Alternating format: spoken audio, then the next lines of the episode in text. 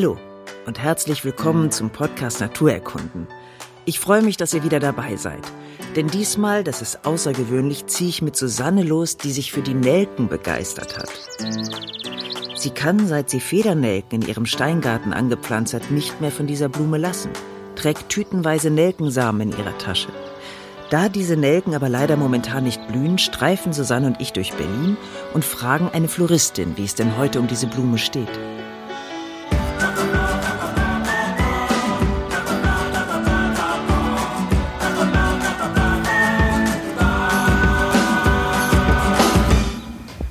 Werden eigentlich ganz gern gekauft. Auch schön in Sträuße mit einzuarbeiten. Tolle Farbe. Ja, sieht sehr schön aus. Mm, an sich ist Nelken so ein bisschen ein schwieriges Thema, weil viele finden das so als Beerdigungsblume, vor allem in Rot und so, weil die früher oft sehr oft verschenkt worden ist. Aber ich finde, mittlerweile gibt es Nelken halt in sehr vielen schönen Farben. Es gibt es in so einem ganz hellen Flieder oder in so einem sehr kräftigen rosa-pink oder auch in so einem Lachs. Und wenn die so leicht aufgeblüht sind, die kann man auch ein bisschen vorblühen, sehen die wirklich sehr, sehr toll aus, auch in Sträußen.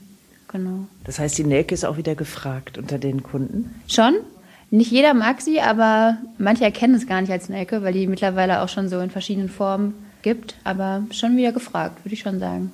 Also wenn Sie dann fragen würden, Strauß, darf es auch zwei, drei Nelken dazu sein? Ja, dann wird es gern angenommen. Also vor Jahr in dieser. Also Rot und Weiß ist ein bisschen schwierig, aber so die kräftigen neuen Farben die gehen sehr gut. Das heißt, die rote Nelke steht für Beerdigung und Tod? Schon eher, also ich weiß nicht mal, in welchem Feiertag die oft verschenkt worden sind vom. Ist das äh, vielleicht zu dieser Rosa Luxemburg im, im Januar? Das könnte, glaube ich, sein. Genau, da haben wir dann auf jeden Fall mal rote Nelken da. Da werden die aber nicht so häufig gekauft, aber so die, die schönen Farben gehen schon recht gut. Ach toll, ja, danke schön. Sehr gerne. Tschüss.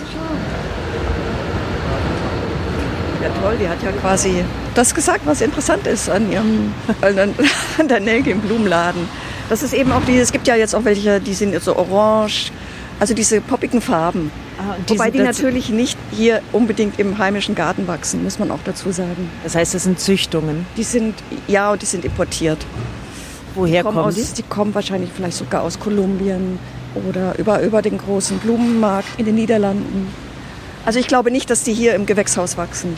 Und das ideale Wetter für die Nelke ist wie? Ähm, ja, schon warm, trocken. Die ist ja sehr sonnenliebend, braucht nicht viel Wasser.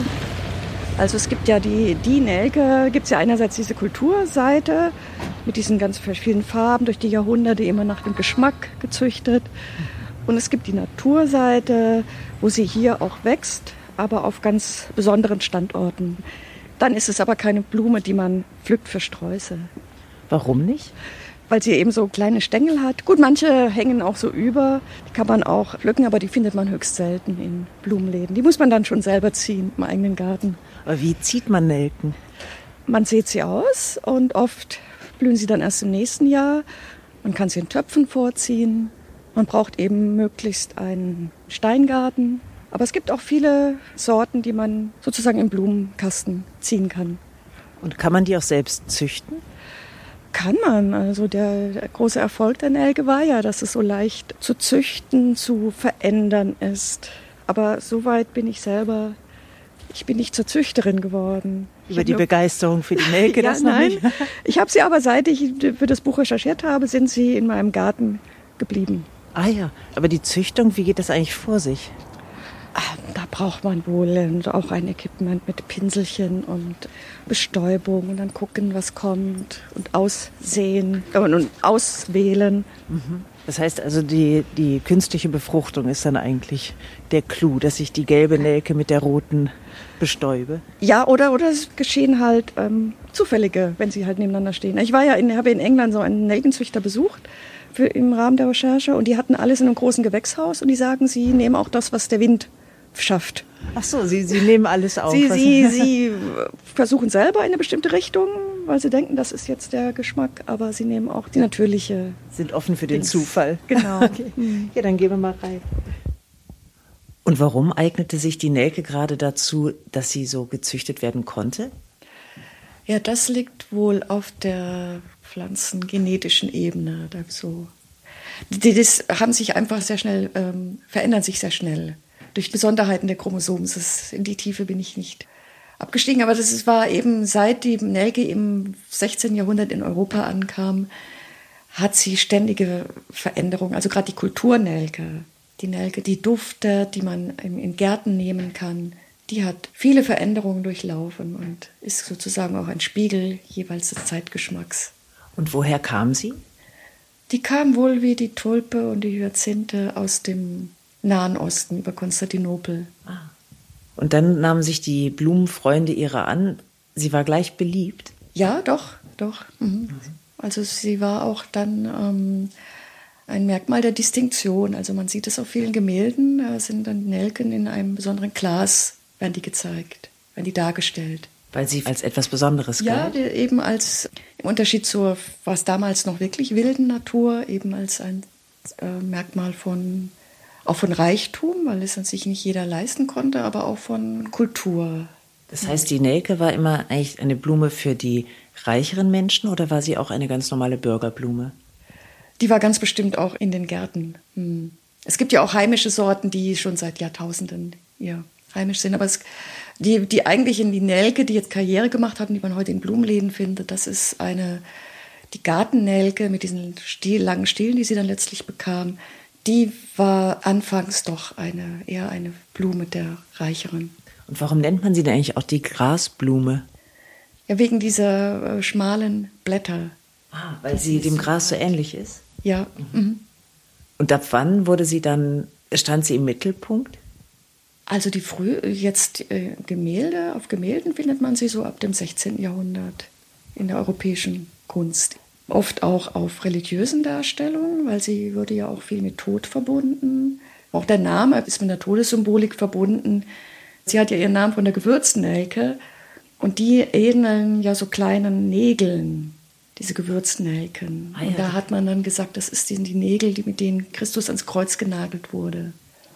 Und da diese Gartennelken, die dann später kamen, so ähnlich duften wie die Gewürznelke, hat man sie auch Nägelein genannt.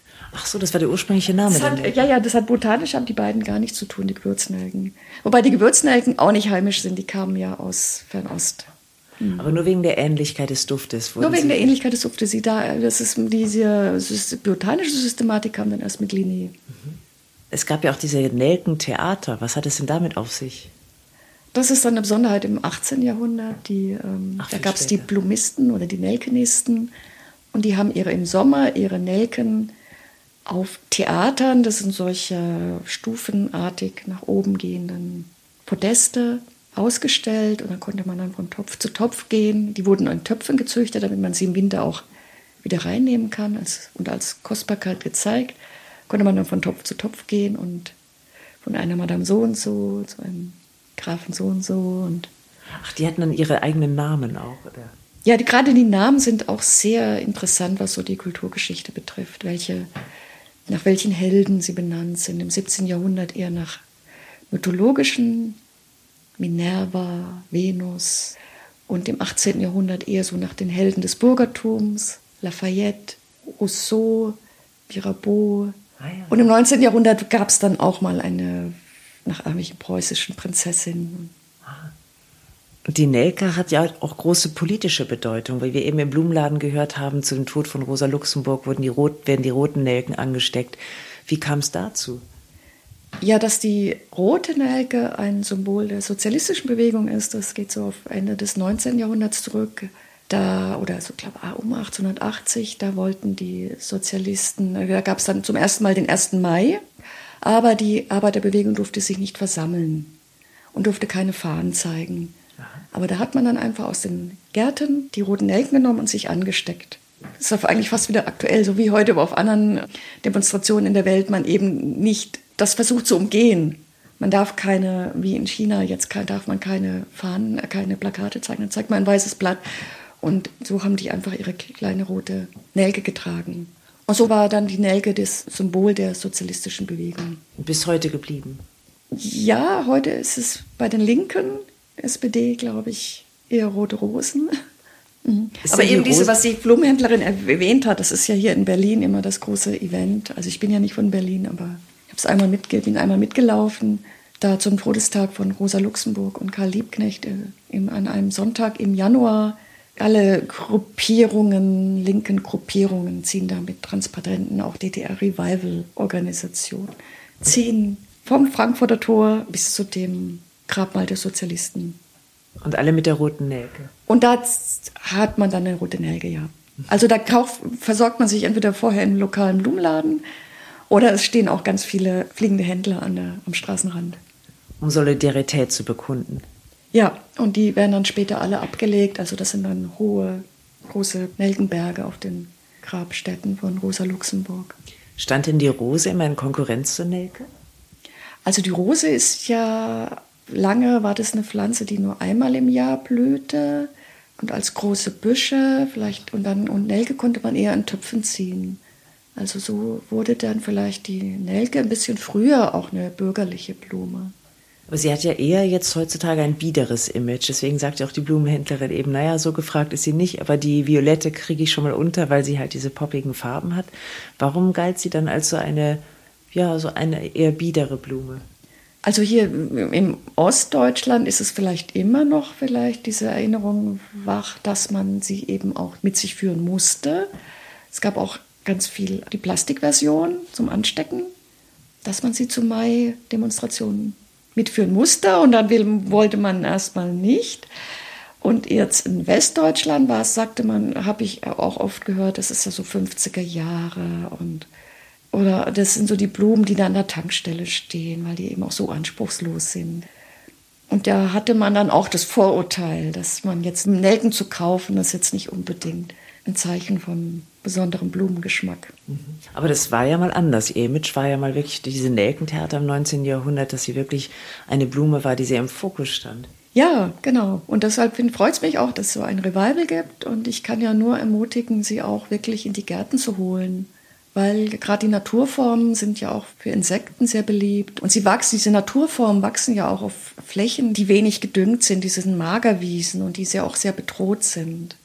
Deshalb zieht es sehr viel nach sich. Also wenn diese Magerwiesen fehlen und die, mit, mit den Nelken und anderen Magerblumen, dann wird, gibt es auch weniger Insekten und Vögel und also es ist schon ein Element, ein wichtiges Element von Ökosystemen, die man auch schaffen kann.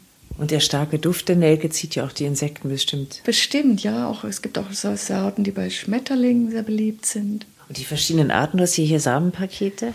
Sind das. Ja, also das habe ich jetzt mal so oben, das sind die Federnelken. Damit fing eigentlich meine Nelkenliebe an. Das ist so der sentimentale Aspekt, weil mein Vater hat die immer jedes Jahr gezogen in Töpfen und hat uns immer im Herbst die geschenkt. Und ich habe sie dann im eigenen Steingarten ausgepflanzt und die blühen dann im nächsten Jahr. Und die bleiben auch. Die sind dann im Winter so graue Polster. Mhm. Die bleiben. Also das ist wirklich eine, eine heimische, natürliche Sorte. Die sehen ja auch ganz lustig aus mit ihren Fransenblüten. Ja, das meistens kommt rosa raus, so weiß-rosa. Die Federnelken hatte ich gesagt, ja. Ja. Und dann, was habe ich denn noch? Das sind ja wahnsinnig viele verschiedene Nelkentütchen. Ja, wenn ich irgendwo bin, gucke ich immer. Also ich gucke nicht nur in, in Gemäldegalerien, ob irgendwo eine Nelke dargestellt ist, sondern ich gucke auch, wenn irgendwo eine Samenpalette steht, was gibt's denn? Dann gibt es noch die Bartnelken, die sieht man ganz viel in Blumenläden oder auch auf Wochenmärkten im Sommer. Das ist eine Sorte, die bei in Streußen sehr beliebt ist, aber die duftet nicht. Die hat so große Blüten. So dichte Blüten. Ja. Was haben wir noch?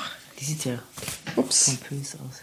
Ja, das sind jetzt eher diese Gartennelken, wo ich sagte, das ist die, die an denen ganz viel gezüchtet wurde. Also mal ganz aufgeblustert barock oder dann auch mit runden Blütenblättern im, im 18. Jahrhundert, je nach Geschmack. Aber die ist schon etwas anspruchsvoller. Die kann man jetzt, glaube ich, nicht einfach so im Garten aussehen. Das ist eher so eine in, für Töpfe.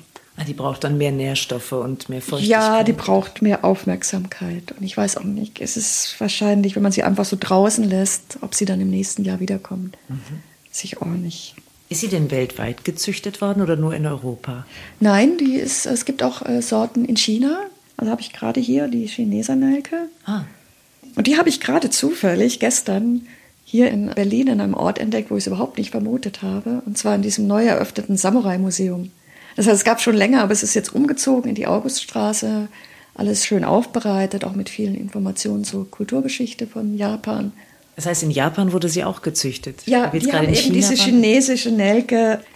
Dort wächst die auch, oder beziehungsweise sie wurde auch weiter verfeinert und gezüchtet und ähm, zum Teil in diese ganz verrückte Richtung mit diesen ganz langen Blütenblättern, die so, das hatte ich ja in meinem Buch auch dargestellt im 19. Jahrhundert. Da hat man das, diese, weil man sagte, man muss diesen natürliche, das natürliche Fransige noch weiter herausholen. Wenn man in Europa oft bemüht war, gerade im 18. Jahrhundert, dass es alles schön rund und regelmäßig ist, hat man in Japan eher das Fransige mit ganz, ganz langen Blütenblättern. Also wie so, ja, Hippie. Die Hippie-Nelke. Hippie-Nelke, ja.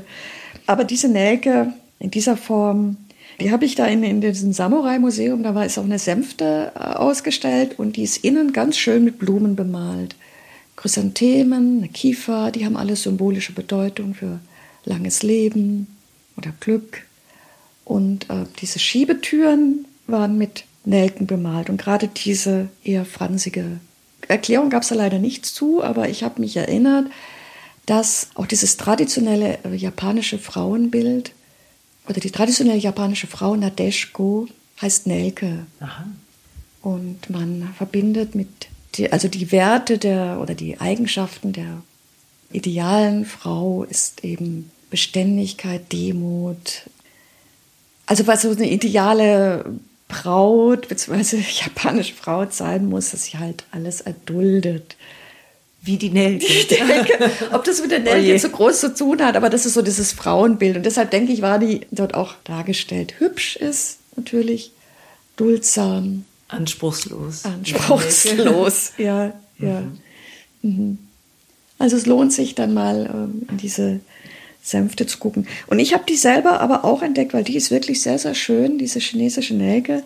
Die kann man im Frühjahr in Töpfe tun und die blüht äh, wirklich, ich hatte jetzt noch einige Nachzügler, die blüht den ganzen Sommer in ganz verschiedenen Farben im Blumenkasten. Also sie ist dann auch weg, muss man im nächsten Jahr wieder aussehen und sie duftet auch nicht. Aber es ist einfach ganz schön, was eine schöne Überraschung, was dann immer so, so wächst.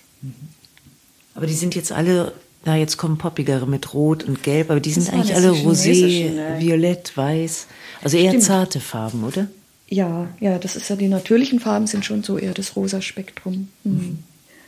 Aber es gab das sind jetzt eher die, die man jetzt in diesen Blumenläden findet. Die gefüllte also, Landnelke. Ja, also auch mit Gelb. Mhm. Hier ist auch eine verrückte Farbe. Das, ich, das muss ich nächstes Jahr mal aus. Das ist auch Dianthus chinensis.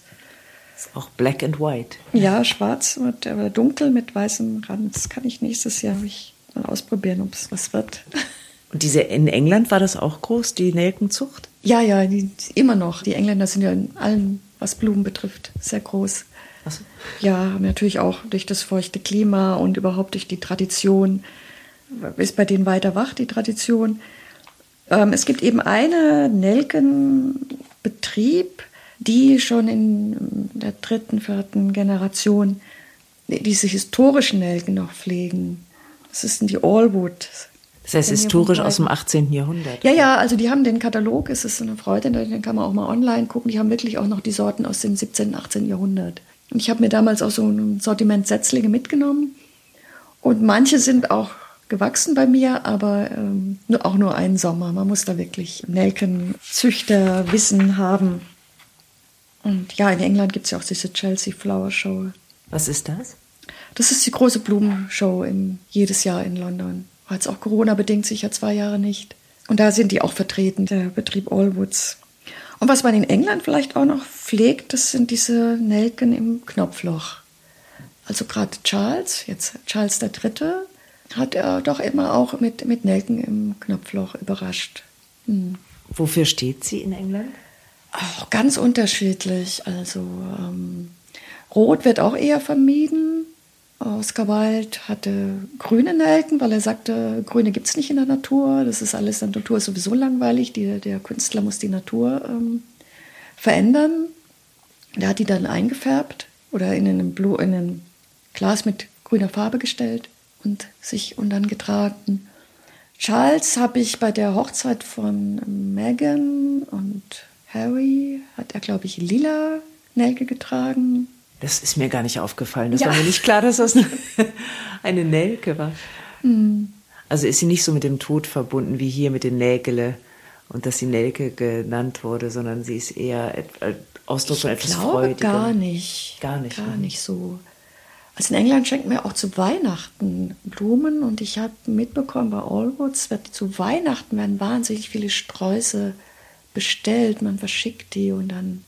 Und gerade wenn man dort bestellt, sind es ja nur Nelken. Mhm. Mhm. Ist denn das, äh, sind daraus auch Stoffe entstanden und Tapeten durch die Nelkenform? Ganz bestimmt, ja. Das müsste man gucken bei William Morris oder so, ob die das aufgegriffen haben. Mhm.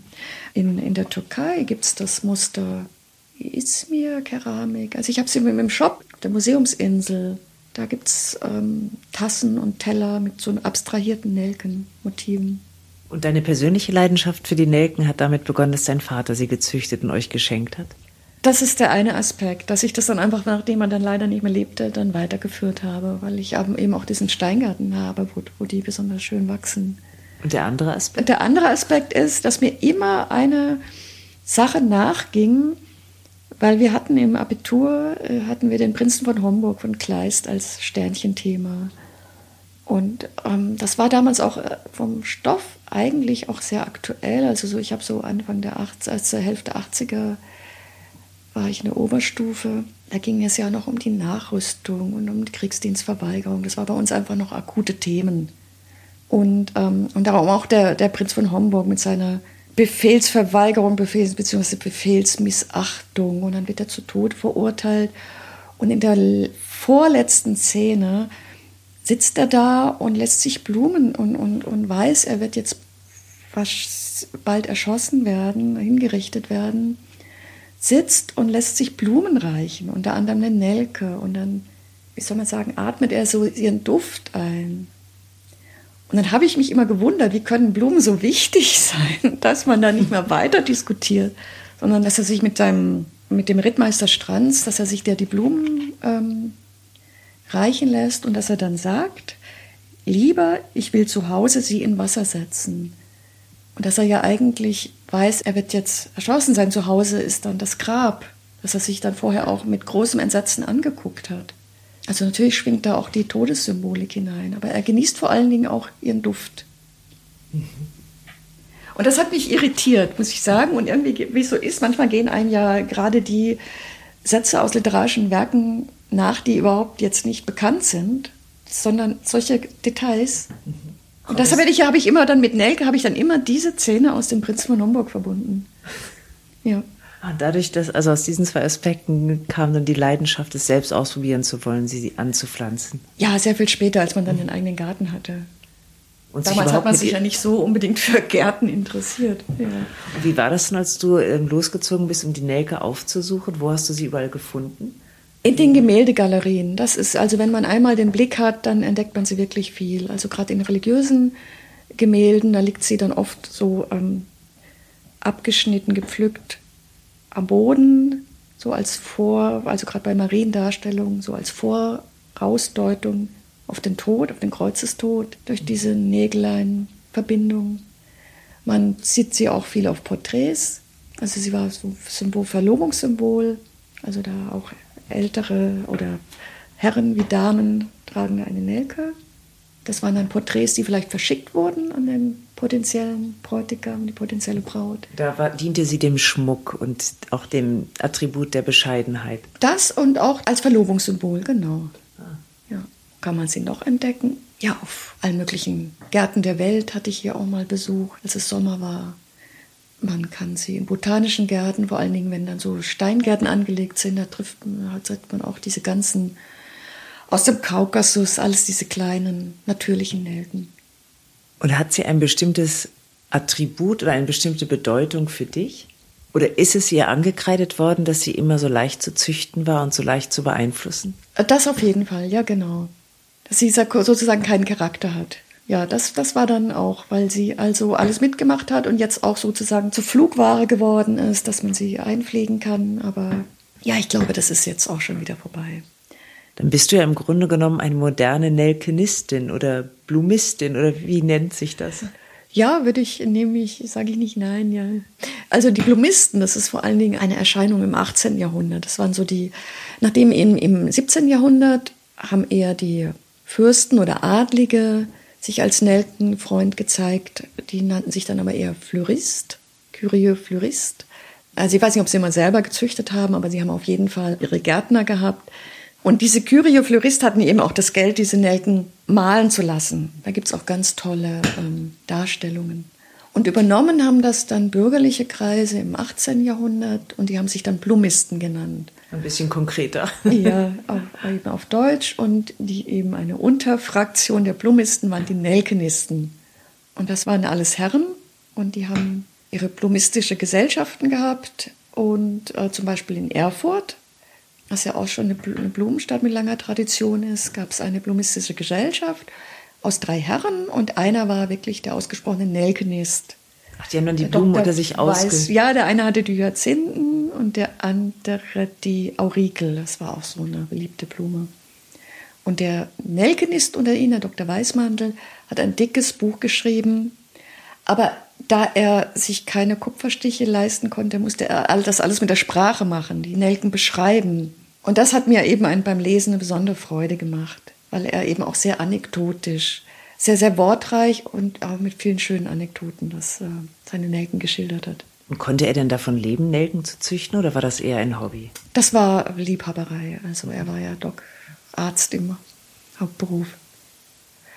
Und die, die Nelkenentwicklung im 18. Jahrhundert fand ich nämlich interessant, weil so vielleicht 1770, 1780, also auch beim, beim Weißmantel, da geht es ganz viel, die, die seltene, schönste, gefragteste Nelke war grau oder lila, also auch keine Nat Farben der Naturform.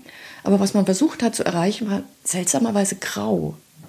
Ja, das also irritiert das, mich das auch. Das war auch, glaube ich, eine, eine Zeit lang eine Modefarbe am, am, französischen Königshof, ja. Eine graue Blume wirkt so trist ja, in der Forschung. Ja, seltsam, ja. Aber auf einmal taucht dann die Idee der blauen Nelke auf. Aber bei eigentlich eher bei den Nachweismandel kommenden. Und das kann man, das ist interessant, weil um dieselbe Zeit oder ein bisschen später dann der Novalis mit seiner blauen Blume und die blaue Nelke ist etwas, was man nun wirklich mit allen Züchterverstand nicht geschafft hat zu erreichen. Bis heute nicht. Nur über die Genmanipulation.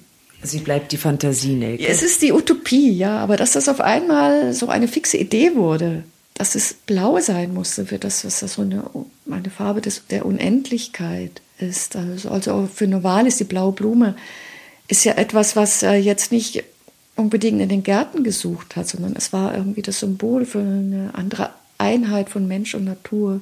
Und alles dies findet man eben diesen, weil heute würde man sagen, diese Ideen in dem großen Diskurs findet man eben auch in dem kleinen Blumendiskurs. Hm. Gab es da noch andere Zentren außer Erfurt? Also ja, Stuttgart zum Beispiel, wo ich auch herkomme. Da gab es auch einige Nelken, Freude- und Nelkenbetriebe, und es gab dann auch mal diese Gesellschaften, dass sich die Menschen trafen. Und was taten sie da? Haben sie dann über die Nelken gesprochen oder Saatgut ausgetauscht? Oder?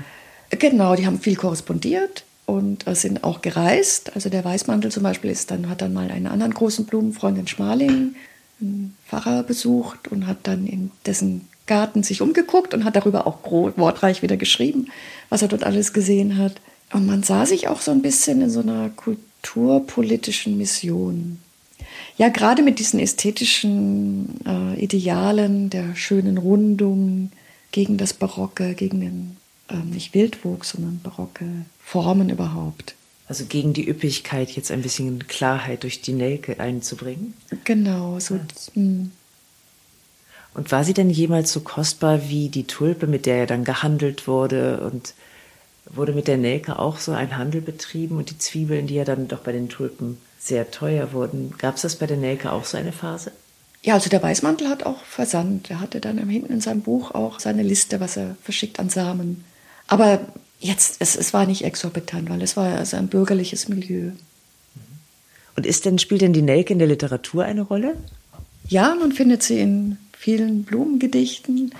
Oft eben erschöpft sich dann ähm, die Poesie darin, dass sie sich auf Welken reimt. Ach so, Nelken, Nelken. All, äh, großen Tulpen Nelken, alle Blumen welken. Aber man findet es auch in der modernen Literatur. Also ich habe hier einen Vers von Paul Celan. Wer wie du und alle Nelken Blut als Münze braucht und Tod als Wein. Also da ist die Nelke wieder in diesem Zusammenhang von Tod. Mhm. Und dann eine, ja besonders schön finde ich eben eine Strophe der dänischen Lyrikerin Inger Christensen. Die hat ein Langgedicht geschrieben mit dem Titel Alphabet. Da beginnt sie mit dem Buchstaben A, da hat dann eine Zeile, sie lässt äh, das Gedicht wachsen nach dem mathematischen Gesetz der Fibonacci-Reihe. Der Buchstabe B hat dann zwei Zeilen, C ähm, drei und es wächst und wächst und wächst ähm, bis äh, 30, 50 äh, Zeilen und sie lässt sie, was irgendwie auch groß ist, sie zieht es nicht durch bis Z, sondern lässt es gerade beim Buchstaben N abbrechen und dort hat dann auch die Nelke, findet die Nelke dann auch Erwähnung. Jetzt lese ich einfach eine Strophe aus den Versen zum Buchstaben N. Der Trost der Namen, dass nichts beim Namen genannt wird, dass Namenlosigkeit beim Namen genannt wird, dass es die Namen gibt, Namen wie der Nawal, die Nessel, Namen wie die Nelke, die Nachteule. Namen wie die Nelke. Seit ich mit Susanne gesprochen habe, sehe ich die Nelken überall auf Gemälden. Und ich entdecke sie auch in den Blumenläden, entdecke sie bei einer Freundin in ihrem Babelsberger Garten. Dass sie sich so anschmiegsam angepasst hat in all den Züchtungen und gerade dafür verhöhnt wurde, das hat mich gerührt. Wenn ihr noch mehr über die Nelke erfahren wollt, schaut gerne in das Porträt von Susanne, erschienen in den Naturkunden bei Mattes und Seitz Berlin. Und wenn euch die Folge gefallen hat, dann lasst uns gerne eine Bewertung da. Tschüss.